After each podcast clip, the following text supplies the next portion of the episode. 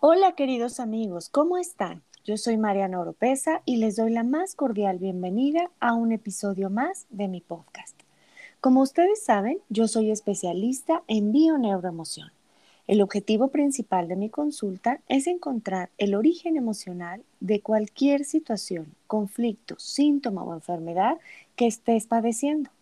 Sin embargo, hay personas que les llega tarde la información o simplemente no tienen la voluntad para hacer un cambio de percepción, el que se necesita para sanar. Este es, entre otros, el caso de muchos adultos mayores que padecen un dolor crónico. Es por eso que hoy tenemos un invitado especialista en este tema. Él es el doctor Héctor Eric Jiménez González. Es especialista en dolor clínico, certificado por la Asociación Internacional de Estudio del Dolor. Tiene una maestría en Administración de Instituciones de Salud. Tiene un máster en infecciones relacionadas con la asistencia sanitaria con mención de excelencia por parte de la Universidad Complutense de Madrid. Y es autor del libro Hazlo ya. ¿Qué tal, Eric? ¿Cómo estás? Hola, ¿qué tal Mariana? ¿Cómo estás? Muy buenas tardes. Buenas tardes, yo estoy muy, muy contenta. Muchas gracias por acompañarnos, muchas gracias por aceptar mi invitación. No, hombre, gracias a ti por, por la invitación para que pues podamos platicar un poquito más a fondo de, este tema que es muy, muy importante, un tema que en su mayoría está, abandonado o a veces eh, tenemos ciertas ideas sobre la atención en un adulto mayor y no solo por los adultos mayor, eh, mayores en sí, sino por sus cuidadores o por ese núcleo familiar que está a cargo de, o simplemente quienes están cerca de la convivencia de un adulto mayor muchas veces ignoran la forma adecuada en la cual hay que pues cuidarlos, hay que procurarlos y muchas veces eh, la mayoría de los padecimientos se dejan, ¿no? Claro pues desgraciadamente cuando ya vienen a, consulta con nosotros, pues la mayoría de las ocasiones ya es para una corrección total de las situaciones, ¿no? No para una situación meramente preventiva o de eh, darles una especie de, guía para sus cuidados. Entonces, pues reitero este agradecimiento a ti, a las personas que nos van a escuchar. Y pues eh, vamos a darle bien, bien con este tema, platicarlo muy, muy a gusto, ¿no? Claro que sí, Eric. Oye, muchas gracias a ti. Mira, yo quiero que nos ayudes a entender un poco más el proceso que viven los adultos mayores que padecen un dolor crónico, ¿no? Es, vamos a enfocarnos en las personas mayores, en las personas adultas. Y justo como tú lo dijiste ahorita, eh, ayudarnos a, a comprenderlos, a, porque es como muy complicado y creo que es muy injusto el no entender un dolor porque no se ve, ¿no? Cuando tiene uno una herida en la piel, en el, eh, que se ve en el pie, en la mano, en la, cabeza, dices, ay, mira, pobre, pues le duele, pues la estás viendo, ¿no? Pero cuando un dolor, no, el dolor no tiene forma, no, no se ve, o sea, la medida es lo que te dice la persona. Entonces, muchas veces, eh, como tú lo dijiste ahorita, personas conviven con nosotros con un, eh, que tienen, que padecen un dolor de mucho tiempo y ya nos acostumbramos tristemente a que se quejen del dolor, incluso más feo, más triste, que nos moleste su queja, ¿no? Entonces, eh, dinos primero para que las personas sepan bien qué, qué, cómo mides cuando un dolor ya es crónico, o sea, cómo se considera crónico un dolor. Sí, mira, aquí es bien interesante porque se conjuntan varios factores. Eh, primero, para determinar un dolor crónico, eh, nosotros debemos de, comenzar, sea el adulto mayor o sea el alrededor, eh, con una valoración en específico que se determina así como valoración geriátrica integral. Esta valoración nos va a permitir a identificar pues, los padecimientos actuales, tratar de determinar qué los ocasionaron y ya de ahí, pues dar un adecuado tratamiento o seguimiento. Eh, mira, el, no sé, eh, por darte una estadística muy general aquí en México, el 80%, estos son datos del IMSS, más o menos el 80% de pacientes adultos mayores considerados a partir de los 60 años eh, padecen algún tipo de dolor crónico. Mm, es mucho. Eh, eh, esto vamos a, englobarlo, o la estadística está englobada así, en que es un dolor crónico, y aquí ya te hablo cabeza, cuello, espalda, piernas, rodillas, eh, dolor visceral, o sea, cuando ya nos duele el abdomen o algún órgano específico, eh, o un dolor a, consecuencia de afectaciones nerviosas, lo que conocemos como un dolor neuropático, ¿no? Entonces, ahí envolvemos a todos, ¿no? Por eso es que la estadística, pues, es, es bastante elevada, ¿no? Grande, claro. Y conforme avanza más la edad, más aumenta el porcentaje. Entonces, eh, imagínate que hablamos de que más del 90% de los adultos mayores ya a partir de los 65 años no llevan un buen control geriátrico. Y eso deriva, pues precisamente a seguir padeciendo situaciones de dolor crónico, hablando de forma general, cualquier tipo de dolor que eso es lo, que hay que puntualizar, porque muchas veces puede decir, no, pues es que a quien no le ha dolido la espalda, ¿no? O a quien no le ha dolido la cabeza o el cuello, etcétera. Imagínate nosotros con cierta edad, eh, ya adultos, en etapas productivas y todo, venimos de, dolor crónico casi diario, nada más por el mismo estrés que nos ocasiona el trabajo o alguna actividad, ¿no? Entonces, súmale eh, la edad, que no lo tratamos de forma adecuada, pues, de alguna manera se estanca, ¿no? Y te hablo de esta estadística de 65 más, ¿por qué? Porque de 60 a 64 años todavía eh, la persona como que se siente un poco renuente a ser adulto mayor, ¿no? O sea, como que todavía no quieren que les digan viejos, ¿no? Como, como ya es ya su etapa eh, de edad, ¿no? Y, viejos eh, sin significar o sin relacionar a que es una falta de respeto ni nada, ¿no? Sino simplemente sí, sí, sí, viejos de la edad, claro. de edad, ¿no? Entonces, imagínate que ese 90% pues no tienen eh, ese seguimiento tan, tan adecuado, ¿no? Entonces, en la valoración geriátrica nosotros, al dividirla o al subdividirla, pues nosotros nos podemos orientar de una mejor manera para poder hallar el origen de ese dolor crónico. Entonces aquí valoramos cuestiones desde las médico-biológicas que implican la, ingesta de, los fármacos, eh, incontinencias urinarias o problemas este, de contención.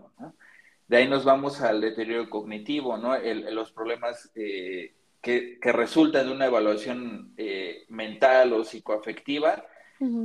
ahí viene muy importante, muy marcado, ¿no? Trastornos del sueño, ¿no? A quien no conocemos que tenga un problema para dormir, ya sea crónico o esporádico, ¿no? Eh, la evaluación de la depresión eh, y también cuando evaluamos de forma muy puntual eh, el delirio o la consecuencia ya de un deterioro cognitivo o de la demencia senil, ¿sale? De ahí nos vamos a la parte muy, muy, digamos, puntual y relacionada con este tipo de, de, problemas crónicos, que es la evaluación funcional en el, en el paciente adulto mayor que equivale primero a evaluar actividades básicas de la vida, ¿no? Las actividades básicas de la vida las consideramos comer, caminar, eh, hablar, ir al baño o vestirse. E, ese, ese conjunto de actividades que, son básicas y que en su evaluación consideramos si las pueden hacer de forma autónoma o ya necesitan asistencia, ¿no? De ahí nos vamos a las instrumentales de la vida. O sea, eh, las actividades instrumentales ya son cosas un poco más eh, específicas, ¿no? O sea, no solo es poder comer solo, sino que yo me pueda preparar mi comida. Cocinar. No solo, exactamente, eh, ya no nos vamos a que te puedas bañar, sino que puedas hacer el aseo del baño, ¿no? Por ejemplo. Mm. Ese tipo de cosas específicas también las, las valoramos. Y algo bien importante, el famoso síndrome de fragilidad o la evaluación del riesgo de caídas en el paciente adulto mayor. Aquí ya, ya empieza la cuestión muy puntual, ¿no? Porque ya cuando hablamos de un síndrome eh, de fragilidad, pues nos imaginamos a un adulto mayor, pues vulnerable, delgado, que quizá tenga enfermedades, que requiere asistencia, que no se puede mover solo, etcétera. O sea, todas esas cosas derivan también eh, problemas de, dolor crónico. Y ya cuando hay un periodo de inactividad, entonces ya evaluamos el riesgo de tener úlceras por presión, ya cuando definitivamente pues no, no hay movimiento, ¿no? Y eh, por último, evaluamos la parte ya del núcleo familiar, la, evaluación sociofamiliar, en el paciente adulto mayor, que bueno, ya equivale a lo que comentaba desde el principio, ese núcleo, esas personas que están eh, cerca del paciente, cerca del adulto mayor, es personas que conviven, ese círculo cercano, ¿no? Entonces, todo esto es lo que se evalúa. Si te das cuenta, es algo bastante completo y que en su mayoría las personas no lo saben, ¿no? No, y es que el, yo, bueno, pienso que esa resistencia en la que hablabas a envejecer es, es como el inicio de todo, ¿no? Porque me resisto a ir con el geriatra, me resisto a, no, es un dolorcito, es en la rodilla, es el codo, y así empiezas con dolorcitos, ¿no? Poquitos esporádicos. Y entonces esa resistencia hace que no vayas al doctor. Y eso mismo genera que lo que tengas a lo mejor tratado con algo rápido, una medicina o terapia o algo eh, que sea fácil, vaya creciendo. Y quiero pensar, el, el problema viene cuando ya ni siquiera te das cuenta tú, sino cuando los ya va siendo como una molestia para los demás, ¿no? ¿Por qué? Porque te caes, entonces te tienen que cuidar, porque te quemas o, o quemaste algo porque no o, o, querías levantar una olla y se te cayó todo y se ensució todo porque ya no puedes, ¿no? Entonces, quiero pensar que cuando ya molestas, entre comillas, ¿no? A los demás, entonces ya es cuando ellos te llevan a fuerza al doctor, pero ya pasaron 20 años después o 30. Claro, sí, y es una parte que, mira, también aquí eh, viene mucho aquella, pues, no sé, frase célebre o como lo quieras tú mencionar, que incluso nosotros seguramente hemos pensado en algún momento, ¿no? Tenemos un dolor o algo y inmediatamente luego nuestros pensamientos es de, no pasa nada, sí aguanto. Entonces, eh, esa parte, pues si tienes la suerte de que el dolor es originado por una cuestión, no sé si quieres postural, una cuestión de un pequeño trauma ahí reciente, un, que tengas el clásico un moretoncito, ¿no? O algo, sabes que va a sanar, no pasa nada, ¿no? Pero si esto se vuelve un vicio o una situación que, que bueno, requiere de algún tipo de cuidado, rehabilitación, pues pasan el tiempo y ya después nos estamos quejando de todo, ¿no? Claro, sí, porque se hace más grande. Sí, y, y, aquí mucho, por ejemplo, eh, si yo pongo ese ejemplo a los pacientes que, que logro atender la cuestión geriátrica y de dolor crónico, sí les pongo el ejemplo sobre todo a los familiares, ¿no? Eh, nos vamos a revocar a eh, cuando tenemos hijos, ¿no? Los que, los que tienen hijos. Nace, y sobre todo el primero, ¿no? nace, casi casi lo quieres meter en una burbuja, lo llevas al pediatra eh, nada más por lo que sea, ándale, cada mes o, cada que... O cada, o cada tosida. Ándale, a por tosida o porque, ay, es que movió el dedo al revés o lo que Sí, sí, confirmo. Y ya, lo llevó, ¿no? Exactamente. ¿Por qué lo llevamos al pediatra? ¿Por qué? Pues porque nos orienta, nos va a decir que la mayoría de cosas son normales, cambios eh, eh, propios del desarrollo, etcétera, ¿no? pero ya tú te quieres quedar tranquila, ¿no? O sea, como, como mamá o, algo, dices, bueno, ya fui con el pediatra, ya me dijo que todo está bien, no pasa nada, no tengo un, un, una persona rara como hijo, sino un hijo normal, ya está, ¿no? Ahí, hasta ahí no pasa nada. Eh, pero ¿qué pasa con el adulto mayor? O sea, realmente no tenemos esa misma preocupación, ¿no? Eh, así como en el pediatra de los niños y su relación, etcétera, es importante, nosotros, eh, bueno, los que vemos adultos mayores, pues también se tiene que considerar que a partir de los 60 años, pues hay que, así como vimos al pediatra, así hay que acudir este, para una valoración geriátrica o, algo ah. así. O sea, ¿por qué? Porque es la parte preventiva, es la parte que de igual forma no se, no se atiende igual a un adulto mayor que a un adulto en edad productiva como tú o como yo. Así como el pediátrico tiene sus dosis, el adulto mayor también tiene sus dosis, ¿no? Entonces es algo que, insisto, la mayoría no tiene ese ni costumbre ni conocimiento, claro. La medicina preventiva es, es algo que ahorraría hasta, si quieres hablar de dinero, muchísimo dinero en, en, cuestiones de, de salud. Y bueno, aquí nos vamos mucho también a esas costumbres, ¿no? Entonces yo trato de recomendarles que incluso desde los 55 años eh, comiencen a hacer ciertas visitas para que preparen bien su entrada a ser adulto mayor. Claro. O sea, no esperar hasta que ya todo se, me regó todo el tepache y ya no puedo agarrar. entonces eh, ya. Entonces voy, exactamente. Eric, ¿cómo se trata, por ejemplo, un dolor crónico que, que es eh, una neuropatía, o sea, que un dolor que no está ni siquiera localizado, ¿no? Me duele algo, no sé qué. ¿Cómo se trata? ¿Solamente se trata con medicina, con medicamento? Mira, aquí es bien importante eh, considerar lo que platicamos de cómo es una valoración geriátrica y también puntualizar lo, lo que comentabas al, al, inicio, ¿no? Es una, una, cuestión intangible, o sea, realmente eh, el nosotros referir dolor, pues sí es una cuestión totalmente subjetiva, ¿no? O sea, lo, lo ponemos como un síntoma, meramente por lo mismo de que es una cuestión subjetiva. Ni para medirlo, porque todos aguantamos diferente, entonces ni para medirlo tampoco. Sí, no, o sea, eh, nosotros podemos decir, a ver, señor, usted dígame del 1 al 10 cuánto siendo el 10 peor dolor del mundo. O sea, a veces te dicen 8 y resulta que no, ¿no? Y le, das medicamento para un 8 y lo noqueas, ¿no? O sea, ah. eh, ¿por qué? Porque es una cuestión subjetiva. Y tú puedes decir, pues a mí me da igual tu escala, a mí me duele, tú quítame el dolor, ¿no? Básicamente así funciona esto, ¿no? O sea, a los, los, pacientes no te van a, a, decir, no, mira, es que el dolor comenzó así, asado, y luego eh, sube así tal porcentaje, y luego baja en tal actividad. No, o sea, no porque realmente cuando acudes tú a la consulta es de, oye, quítame el dolor y ya está, ¿no? O sea, básicamente es eso.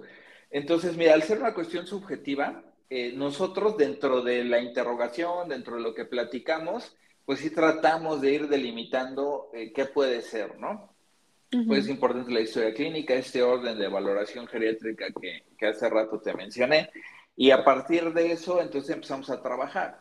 ¿Por qué te digo esto? Mira, por ejemplo, no es lo mismo un adulto mayor que te llega con un peso corporal más robusto a un adulto mayor con delgadez, por ejemplo. Claro. De entrada yo ahí tengo que ver qué pasó, ¿no? O sea, ¿por qué uno está, digamos, a, términos muy coloquiales, bien comido y el otro mal comido, ¿no? Oye, ¿qué sería al revés, no? Yo creo que el delgado es el bien comido. no, Y, fíjate, a nosotros en, geriatría, un maestro, y es una frase que, siempre se va a quedar eh, presente, ¿no? Me decía, un adulto mayor gordito es menos latosito.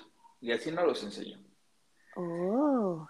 Y, realmente, si tú te pones eh, a, remembrar y a ver, dices, oye, sí, o sea, un adulto mayor que tiene buen peso corporal, que está bien, o sea, no forzosamente un obeso mórbido. Sí, no, no, no, no, no, no. Sino alguien que está bien comido. El clásico, ¿no? De, oye, pues ese adulto mayor está fuerte, ¿no? Está fornido, está bien, ¿no? O sea, se ve con buena característica.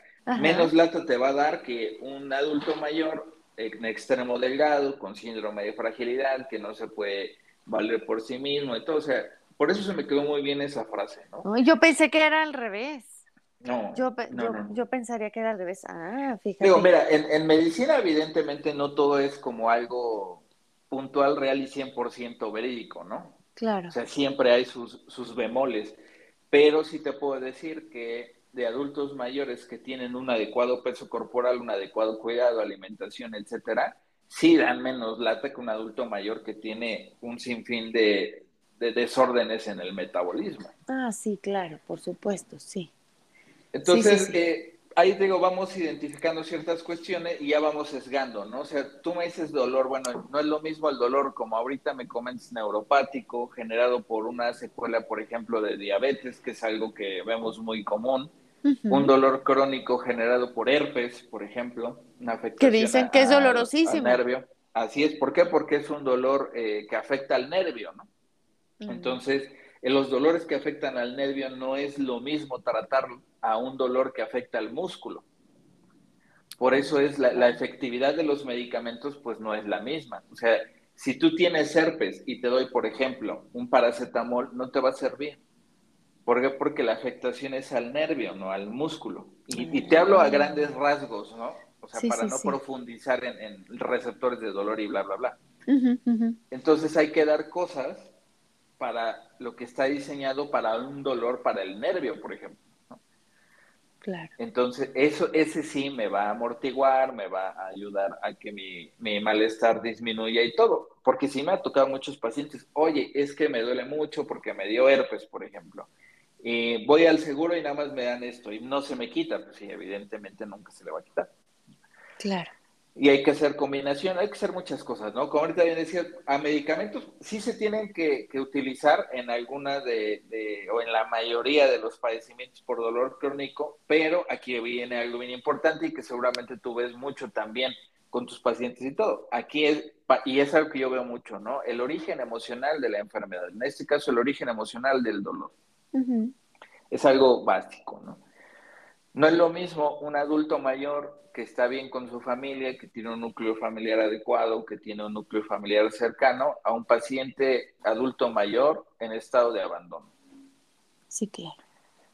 Ya de ahí, la depresión, eh, la malnutrición, el descuido, la dejadez, nos llevan a dolor. ¿Por qué? Porque no, no nos interesamos, no estamos con el adecuado aporte vitamínico y, demás eh, componentes que nos, nos hacen que pues, el organismo esté equilibrado. O sea, todo eso no lo tiene ese tipo de adulto mayor. Imagínate uno deprimido y todo que pues casi no te duerme o quién sabe en qué condiciones te duerma.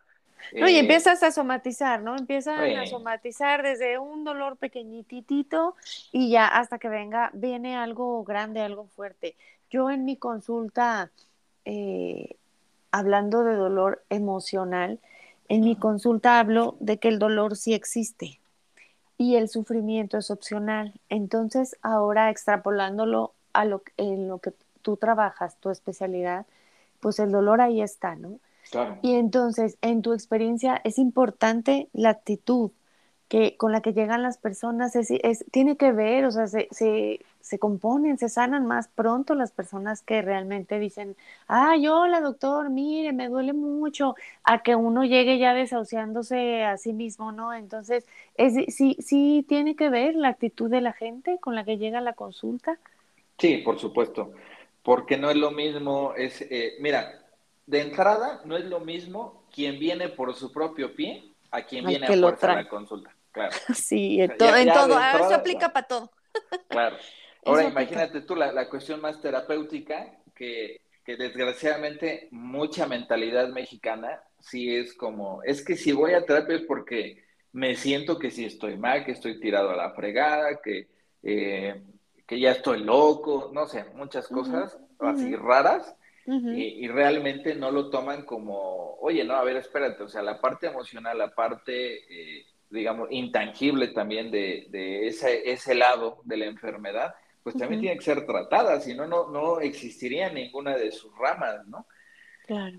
Entonces, por ejemplo, en mi caso, pues sí trato de que sea integral, ¿no? La, la, cuestión, o sea, sí trato de mandarlos a algún lado con alguno de los este, compañeros, de los colegas que, que, trabajan en esas áreas, pues tratamos de que pues, se pueda hacer esa, esa detención integral, pero la parte física, ahora sí que la que me corresponde, pues sí tratamos de resolverla de la mejor manera.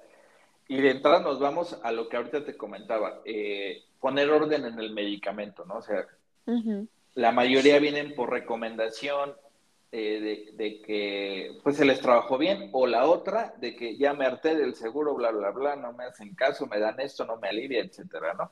Entonces le da la terapia y el manejo del dolor crónico es algo similar a como si tuviéramos diabetes o hipertensión. Es algo que con paciencia se va a controlar, es algo que con un buen seguimiento puede incluso desaparecer. En un adulto mayor eh, a veces es difícil que desaparezca en su totalidad precisamente ya por los cambios propios y degenerativos de la edad. Ajá. Entonces no es lo mismo, digamos, tu espalda, mi espalda, a la espalda de alguien de 70, 80 años. Sí, claro.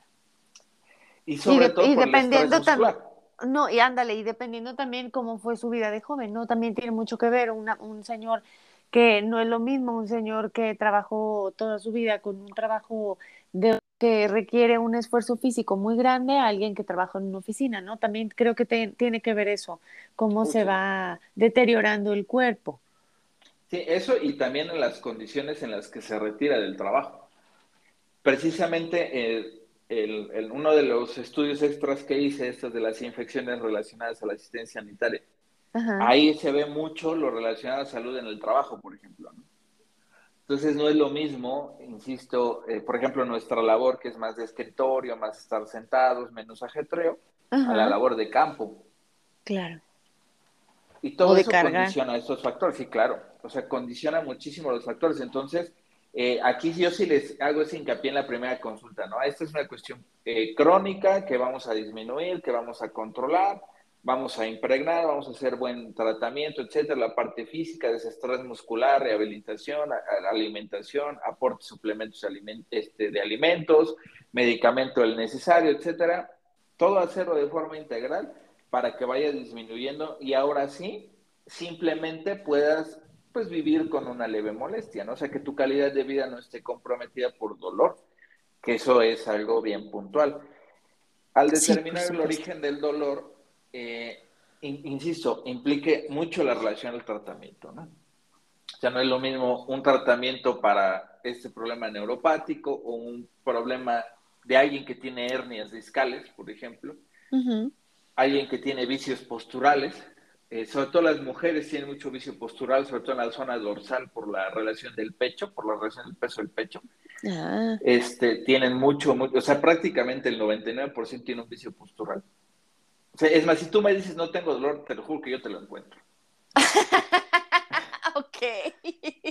Ahí sí no hay, nadie, se salva. ¿Por qué? Porque tenemos puntos de dolor muy específicos, ¿no? Oh, ok. E, ahora sí que esa es mi labor, ¿no? O sea, Decir, qué bueno que te sientes bien, pero mira, tienes esto, pum, pum, pum, determinamos el dolor, es cuídate. O sea, yo no te voy a presionar a que tomes una terapia, que te rehabilite, a que te maneje el dolor, no es prende tu foquito y abusada, ¿no? Eh, o sea, sobre todo a, pacientes mujeres jóvenes eh, que, o hombres jóvenes. Mira, los hombres es un lío, porque la mentalidad eh, de, de, un hombre en vida reproductiva es de yo solo puedo, yo no tengo por qué tratarme, eh, es una sí, si no te estás muriendo, si no te estás muriendo no vas al doctor, yo creo, ah, pues sí. Exactamente. Y, y, te lo digo en estadística, aquí en el consultorio, eh, yo creo que el 70% de mis pacientes son mujeres. Nos cuidamos más.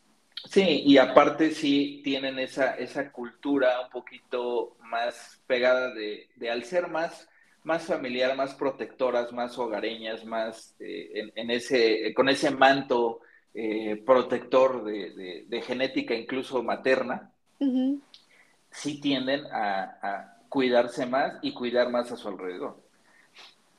Sí, claro. No, y sobre todo, mira, ahí va la tóxica a hablar, porque ¿quién nos cuida? ¿Quién nos cuida? Si se enferma uno, ¿quién nos cuida? ¿No? Entonces, por eso, pues te duele algo y hay que atenderse de volada. Ahorita que estaba pensando, me quedé pensando, dije, a ver, dolores, dolores, y me quedé pensando, me quedé pensando, la bolsa que la traemos toda llena, ¿no? Simplemente, o sea, la bolsa que trae uno llena hasta a full, de cuánta cosa y andarla cargando. Yo muchas veces la cargo y me la cambio de hombro y me la pongo en, el, en la mano y me la cargo acá y se la doy a mi esposo porque efectivamente, pues claro que llega un momento que te cansa. Algo simple como la bolsa, ¿no?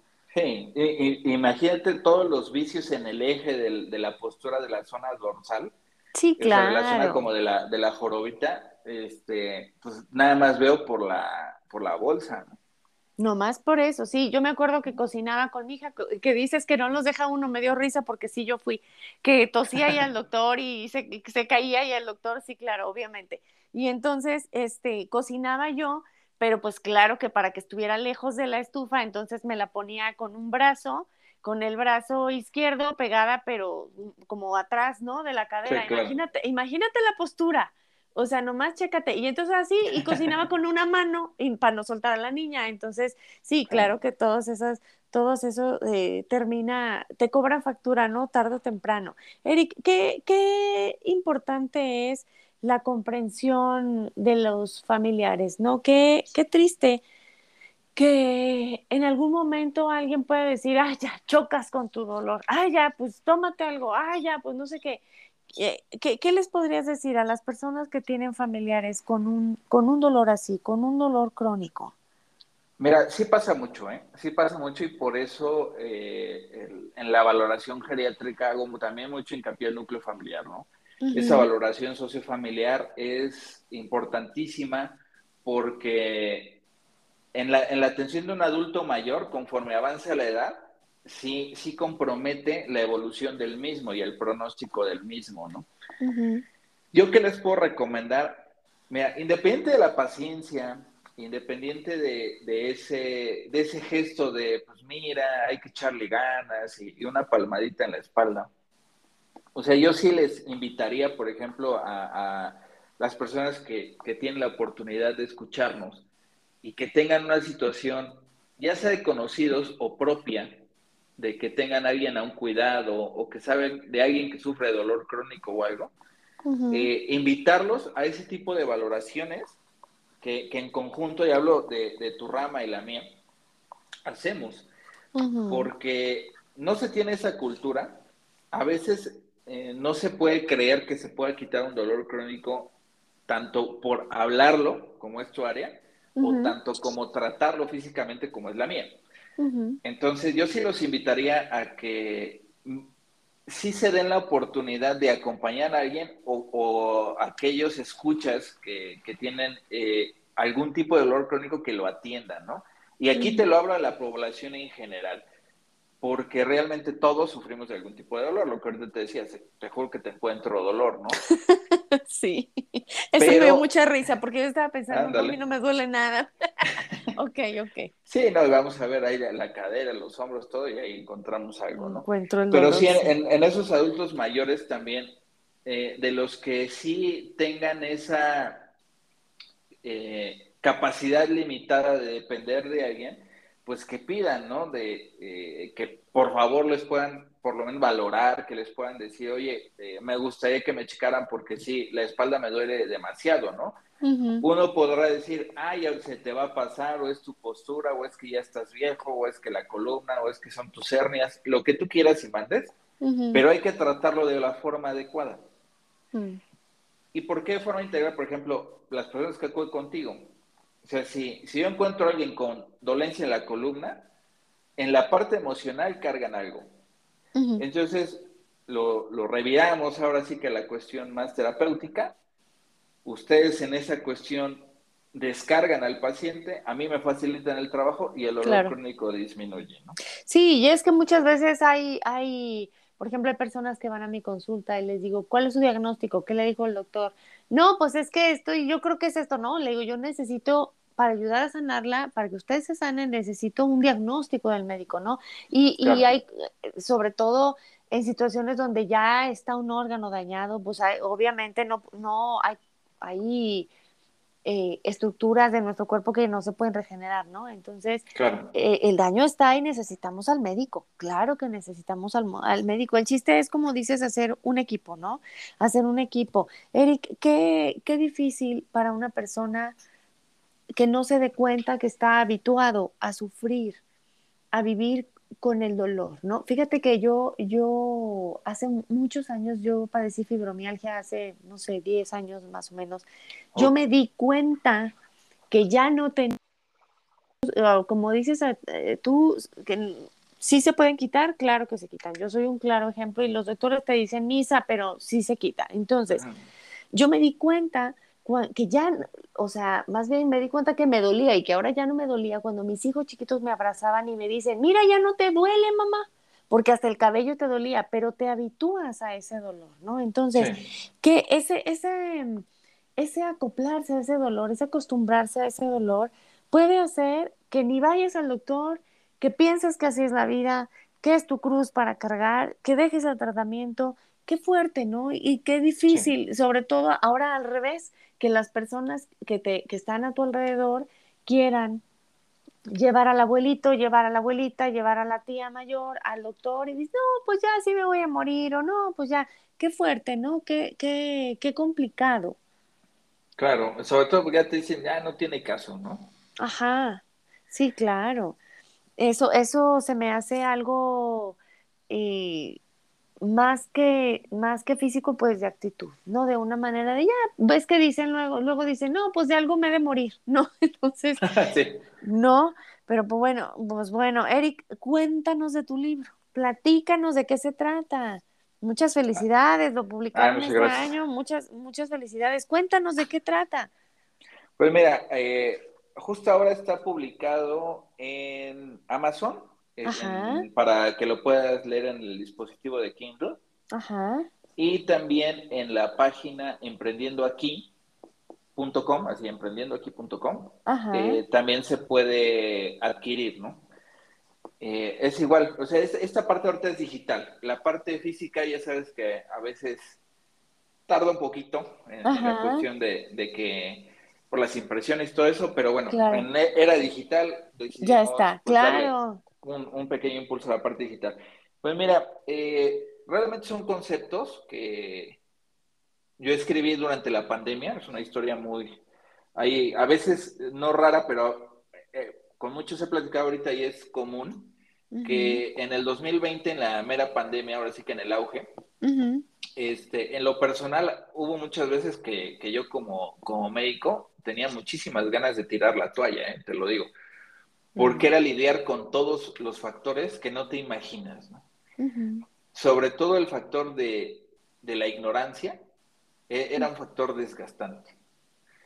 Un factor muy desgastante porque eh, ves que no te apoyan, ves que como personal de salud, no es que buscabas un aplauso, te lo juro que no, te lo digo de, viva voz, no buscábamos un aplauso, pero no buscábamos que nos agredieran.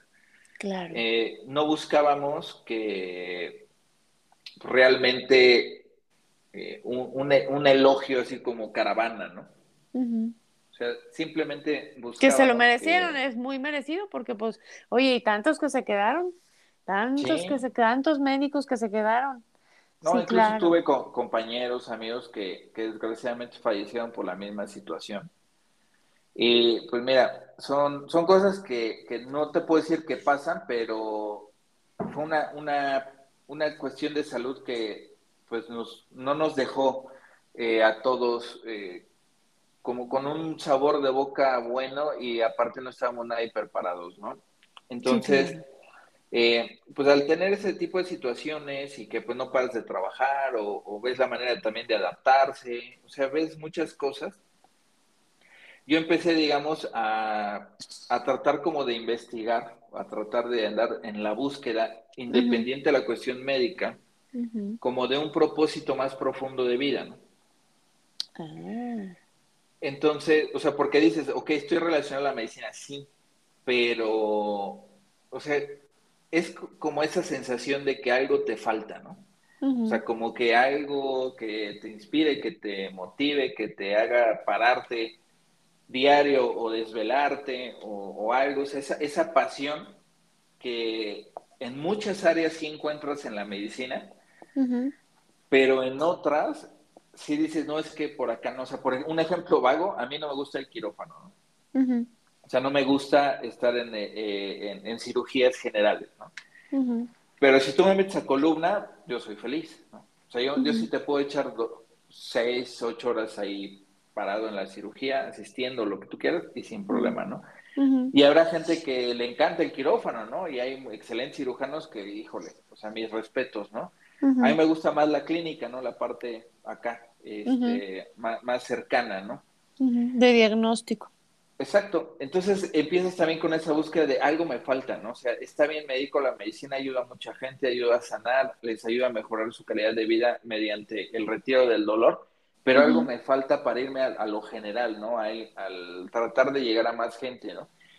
Entonces, entre esas inquietudes, pues te van llegando eh, cosas, ¿no? Te va llegando información, te va llegando eh, realmente muchísimas eh, situaciones en las que dices, ah, mira, aquí me está gustando y todo eso. Y muchos, muchos de mis temas que tenía relacionados a lo personal y luego a lo financiero, o sea, mira, gracias a Dios no me ha ido mal, pero sí tienes a veces cierto desorden o algo, ¿no? O ves que luego no te alcanza y es un desastre. Empiezo a, empaparme de, información, de gente, empiezo a, tener mentores, etcétera, y empiezo a ver cómo despego. O sea, cómo, o sea, mira, no te miento, tú que, que, que también este, tienes esa, esa, esa oportunidad de formar parte también de, nuestro grupo aquí en Intermedical, ¿no?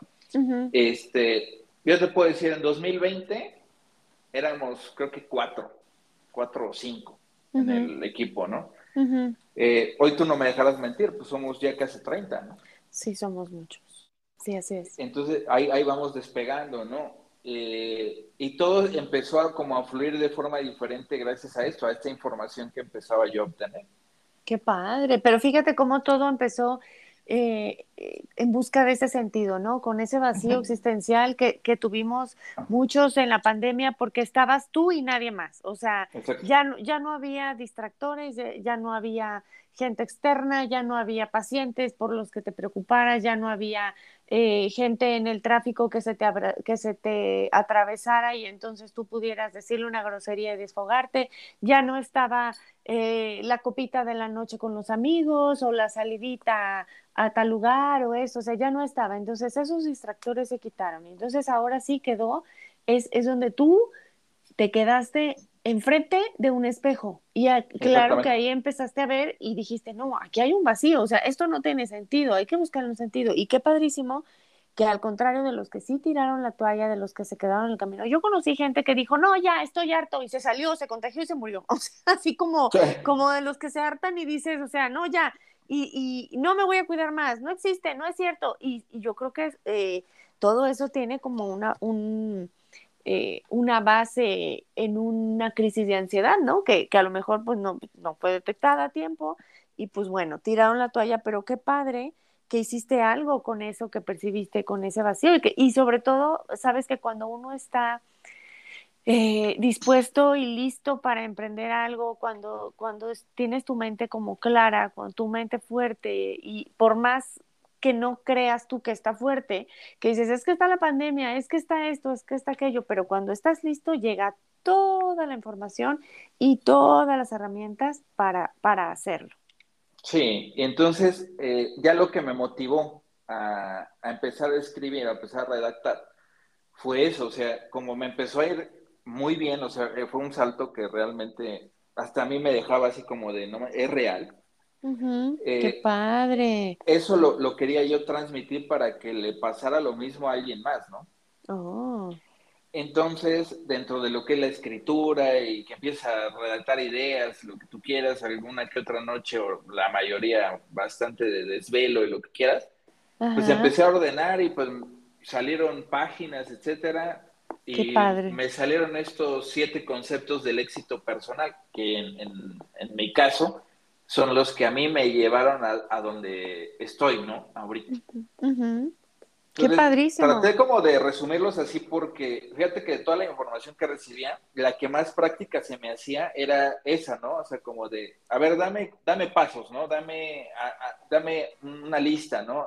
Y quiero leer uno, dos, tres, y lo aplico, y si sale bien, y si no, con permiso, ¿no? Y si no, de esos siete, diez, veinte pasos que estoy leyendo, eh, pues quizá a mí nada más me van a servir tres, perfecto, ¿no? O sea, por eso fue, lo diseñé así ese libro, ¿no? Mm. O sea, los siete conceptos están.